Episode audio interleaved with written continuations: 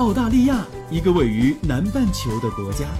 它有着世界上最大的岛屿，还有世界上最小的陆地块。当然，它也有着最适宜人居的自然环境和最多元文化的融合。这是我看到的，也是我看到的。你好，我是甜甜圈，五岁女孩的妈妈。我是五岁的美拉拉。我们在澳洲，在路上。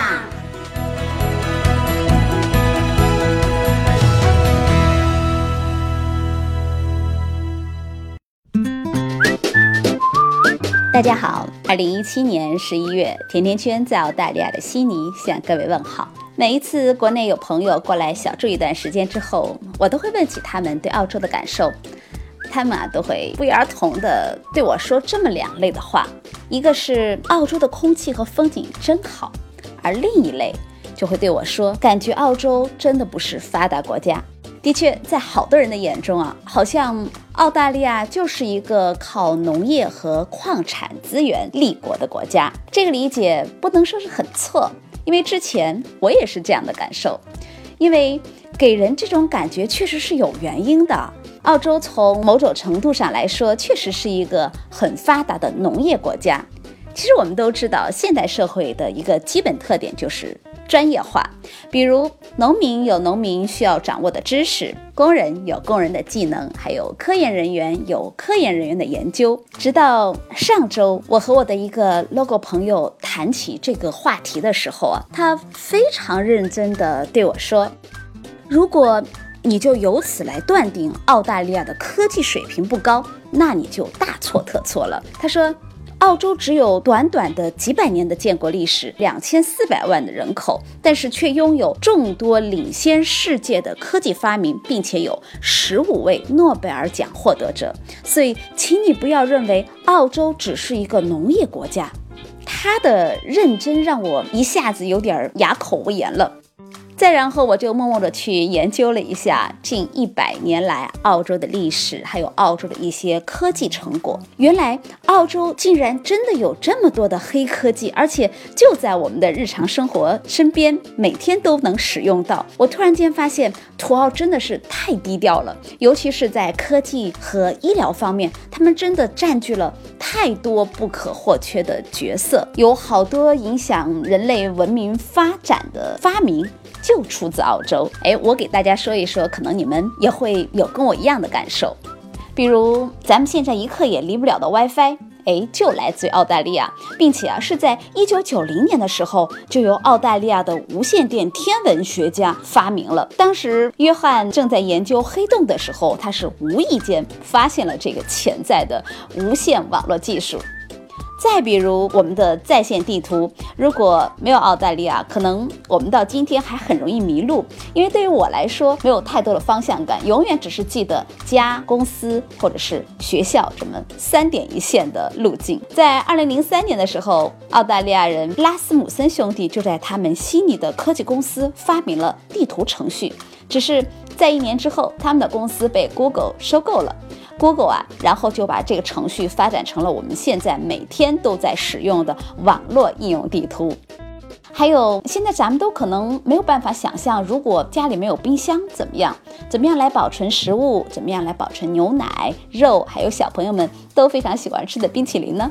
没错，冰箱也是澳大利亚人发明的。还在一八五六年，也就是第二次鸦片战争爆发的时候，澳洲已经有冰箱了。那个时候，澳大利亚人 James 他就利用了蒸汽压缩系统，制造出了世界上首台实用性的制冰机器。不过，他那会儿发明的冰箱体积更大，没有今天的看起来这么漂亮。再比如，一八八二年，澳洲就发明了联合收割机，让农民们不再要花这么多的精力去人工收割稻草了。还有一九四九年的人工降雨，新手妈妈们在怀孕的时候总是要到医院去照的 B 超，也就是第一台超声波扫描仪，也是澳洲人发明的。外科手术的一次性的乳胶手套、体外受精技术以及首例试管婴儿的出生人工呼吸机，都是澳洲发明的。还有一样也不能漏掉的，就是咱们每天都在使用的银行卡的磁条技术，以及车票、通勤卡也是他们发明的，要不然到现在我们都没有办法刷卡了。不过，尽管澳洲政府非常的重视科技发展，对于研究和开发的投入规模，相对于他们的经济来说是很大的，但是澳洲的科技与经济脱节的问题，却也是长期以来存在的。比如，科技成果商业化的能力就不够强。今天我们这期节目啊，我想和大家来聊聊近百年来那些改变了世界的澳洲黑科技，以及澳洲即将要建立的一项革命性的、世界上最长的可以为电动汽车提供无线充电的电子道路。因为这个项目一旦建设完毕，在某种程度上可能会像电灯一样来改变这个世界。那天我问我的韩国同学，技术移民的韩国人到了澳洲，大多是从事什么样的工作？他说主要有三类：IT 研发、光学研究，还有会计。我想 IT 和会计很好理解，但是为什么会是光学研究呢？后来我才知道，其实半个世纪以来，澳洲政府在光学实验室上的投入一直非常大。如果没有这个光学实验室，那到现在我们的眼镜可能还是玻璃的。大家都知道，玻璃眼镜片很容易破裂、厚重，而且不安全。而塑料镜片出现就改变了这一切，并且啊，让太阳眼镜成为了时尚。而澳洲科学光学实验室在一九六零年就研制出了世界上最早的塑料镜片，比玻璃镜片轻了有将近百分之六十。这也是为什么从事光学研究的小伙伴们很容易获得澳洲技术移民 offer 的一个重要原因。过去飞机事故的时候，我们都没有办法知道真相，但是澳洲人的一项发明却真的挽救了许多人的生命。它就是1958年由大卫发明的黑匣子飞行记录仪。黑匣子能够记录所有的飞行仪器的详情以及飞行员的声音。当空中发生不测事件的时候啊，调查人员就可以查明当时发生的情况，还有如何在今后来避免这些不幸事件的发生。还有澳洲人发明了紧急滑梯，在飞机紧急降落的时候啊，我们不会被困在飞机上，能够立刻的逃生。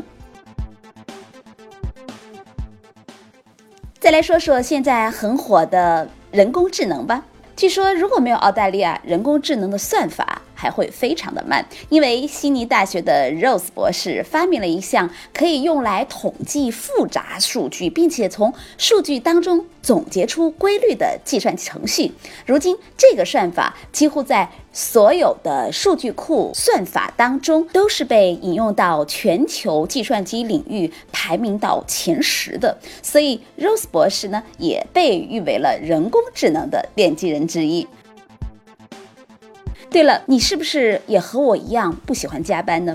其实不仅仅在科学技术方面，就连咱们现在每天的八小时工作制，没有想到吧，也来源于澳洲。说到这件事儿，那如果没有澳大利亚，咱们可能还不知道每天要工作多少个小时呢。澳大利亚人生性爱玩，而且他们很早就意识到了休息和娱乐的权利需要用法律来保障。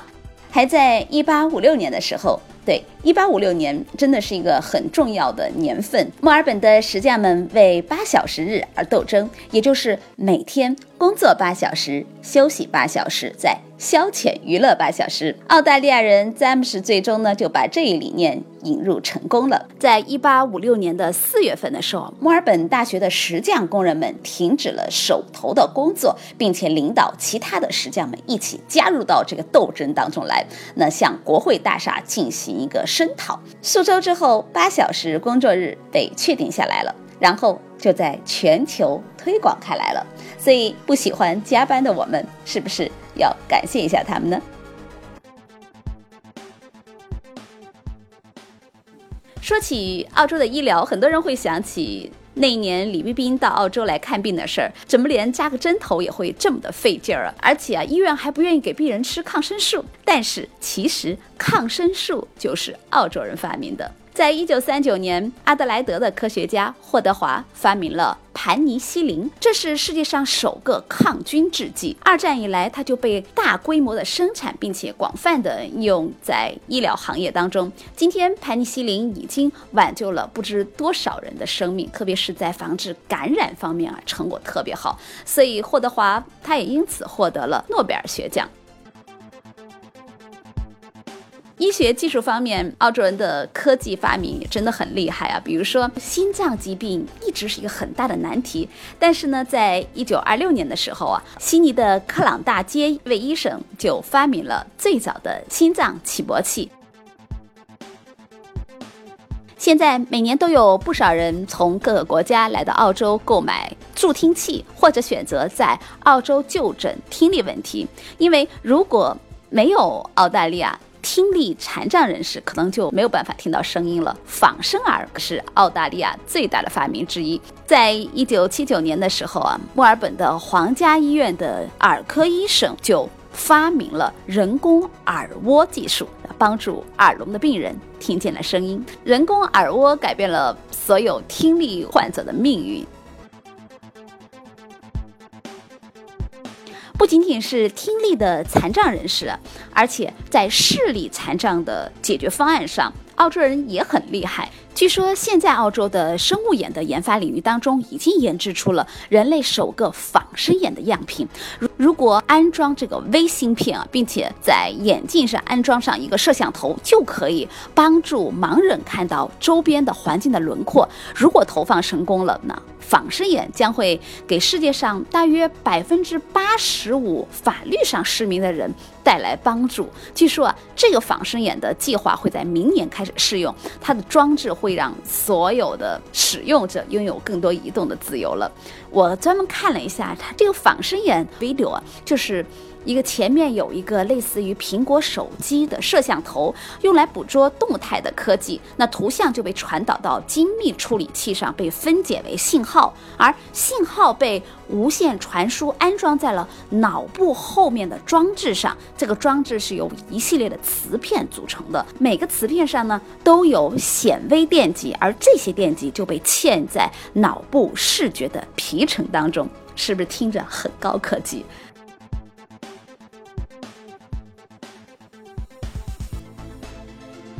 就在这几天，我对澳洲近百年来的科技大为惊叹的时候啊，哎，今天我又看到了一个新闻，那澳洲将会建立一项革命性的项目，他们会率先用太阳能电池板来。铺路，建立一条目前世界上最长的可以为电动汽车提供无线充电的这种电子道路，会在未来的八到十年之内，从昆州的凯恩斯开始啊，一直铺一条长达两千公里的电子道路，最终的终点是新州的边境。或许再过不久啊，全澳的电力都可以通过铺这些太阳能的道路而达到完全免费了。